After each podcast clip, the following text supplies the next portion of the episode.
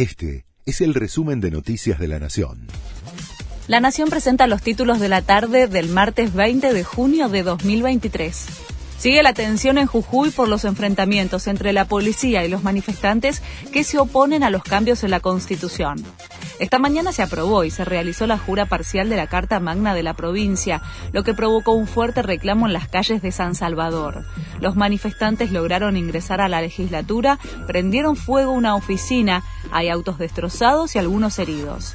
Gerardo Morales responsabilizó a Cristina Kirchner y a Alberto Fernández por los incidentes. Según CAME, bajó el gasto de los turistas este fin de semana largo.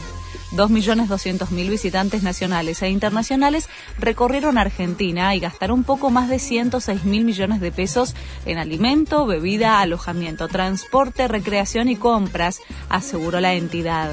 Los turistas desembolsaron casi 14.000 pesos diarios en promedio, 2,9% menos que el mismo fin de semana largo del año pasado.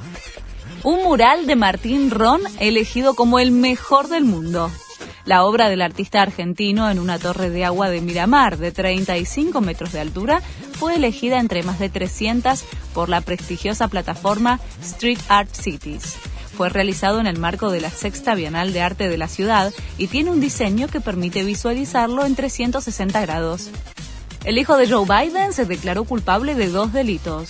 Hunter Biden fue imputado de posesión ilegal de un arma y por presentar y pagar tarde sus declaraciones de impuestos en 2017 y 2018.